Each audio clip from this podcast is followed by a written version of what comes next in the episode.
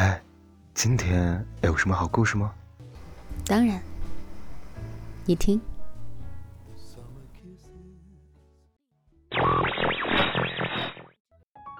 嘿，小耳朵们，欢迎来到桃子的小屋。今日份的故事是什么呢？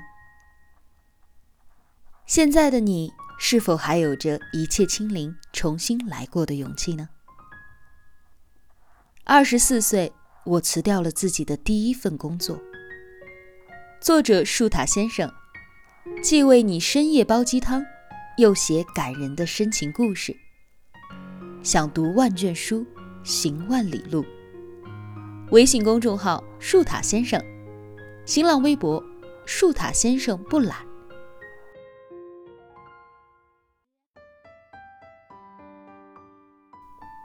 下午上班时，收到了人力给的合同解约证明书。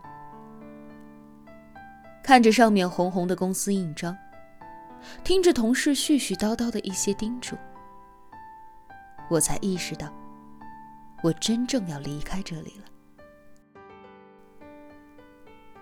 一个生活了一年的地方，可能还会再回来，可能永远也不会再回来。记得去年刚来的时候。还摸不清楚园区的方向与公司的位置。第一次进宿舍就把自己给反锁在了外面，没带手机，不认识人，穿着睡衣站在外面手足无措。而现在终于要离开了。曾经无数次厌弃过这里的位置偏僻，交通不便，环境不好。曾经无数次咬牙切齿的想。再忍忍，再忍忍，等再过一段时间就离开这个破地方。可是等到真正要走的时候，内心反而极度的平静，不兴奋，也不难过，就好像是跟苹果熟了、饭好了一样，一件自然而然的事情。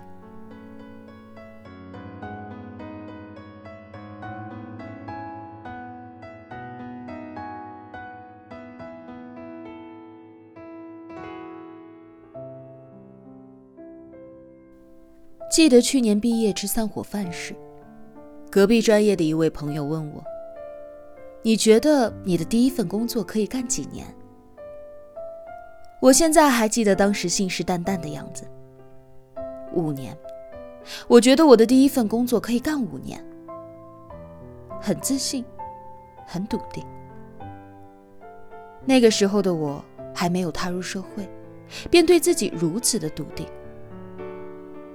想从基层开始做起，想把专业的知识学扎实，慢慢努力，一步一步的向前走。五年时间，足以在一个公司扎稳脚跟，足以考过中级会计职称。再用功一些，CPA 也可以过几门，足够了。心里是那么想的，也是那么打算的。可真正踏入社会的时候，亲身去体验那些以前只是别人口中的一些经历，才发现一切并非如此。大学的时候，想着毕业了就可以自己赚钱了，自己养活自己。毕业了才知道，毕业的前两年才是人生最苦逼的两年，甚至比大学时候还要穷。你既要自己负担全部的衣食住行，还要准备一些钱来交际投资，还要想着给父母再寄一点，还想着再攒点，以防将来有什么意外。你想的跟你的能力之间，根本就是跨越不过去的鸿沟。大学的时候，想着再怎么不济也是个本科。学习成绩还不错，履历也很光鲜，对前途一片自信。可是毕业之后，你才慢慢的明白，人生不是选择题，也不是有着红绿灯的十字路口，它就是一片迷雾，你要在这片迷雾里自己找方向，找出路。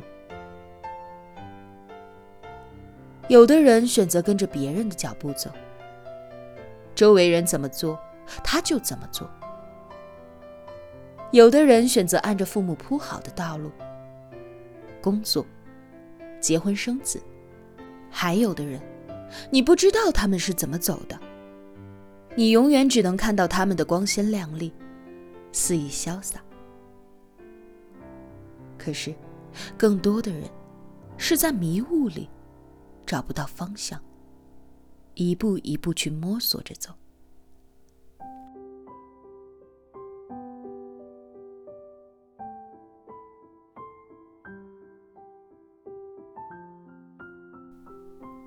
我以前一直以为自己是喜欢会计这个专业的，喜欢对着一些复杂的账务，然后去找到它们之间的逻辑跟方法，将它们一一拆解开来。列成简单易懂的一笔笔借贷文字，热衷去寻找数字之间的勾稽关系，热衷于挑出报表上的一些显而易见的 bug。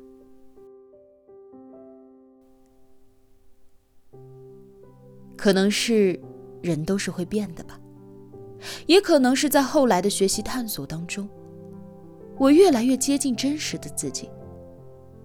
开始去跟真实的自己对话。周国平说：“写作不是为了改变世界，而是为了安顿自己，安顿自己的心。”在后来的日子里，我经常会问自己关于生存的意义，以及人生的目标。在大多数的观念里。人和其他生物不同的一个点是，人是一根有思想的芦苇。我们总是会在前进的路上，去考虑自己追求的目标、前进的方向。我们也会去感受当下的自己，去问自己想做什么，问自己过得快不快乐，这是不是自己想要的生活。如果从一开始方向就是错的，走多远都是违心的。如果生活在这个世界上，连最起码的自己的心都不能够安顿好，都不能够为自己而活，都不能够找到真正的自己，那做什么都是不满足的。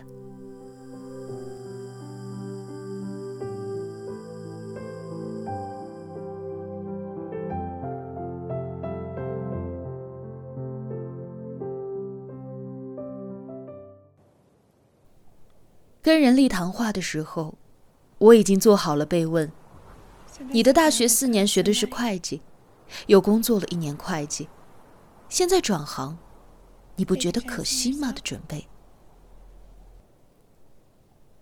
可惜吗？如果让我一直对着我现在认为枯燥的数字委屈一生，却还要想着当初如果转行了会怎么样呢？委屈在当下，活在假如里，那才是真正的可惜。旅行者路易加说过这样的一句话：“我敢于亲临，敢于站在新的起点，做自己真正喜欢的。我不再被世俗的观念所绑架，我做了真正的自己，而不是把自己又变成了别人。”他很开心，我终于遇到了最好的自己。如果曾经的成绩和努力变成了一种羁绊，反而不敢去追寻自己的初衷，丧失了尝试新鲜事物的勇气，彻底失去了尝试另外一种生活的机会，那对我来说才是真正的可悲。可能有些矫情，也可能有一些所谓的作。可是，我在后来的学习和生活中，明白的最大的一个道理就是：接受自己。接受自己，不只是外表那么光鲜的自己，而是那么那么不完美。哭了之后有点丑，也会虚荣，也会脆弱的那个真实的全部的自己。只有放下一些偏见和执念，先去接纳自己的全部，不排斥，在真实认知的基础上，去改掉一些可以提高的地方，和自己真实的相处，变得更好。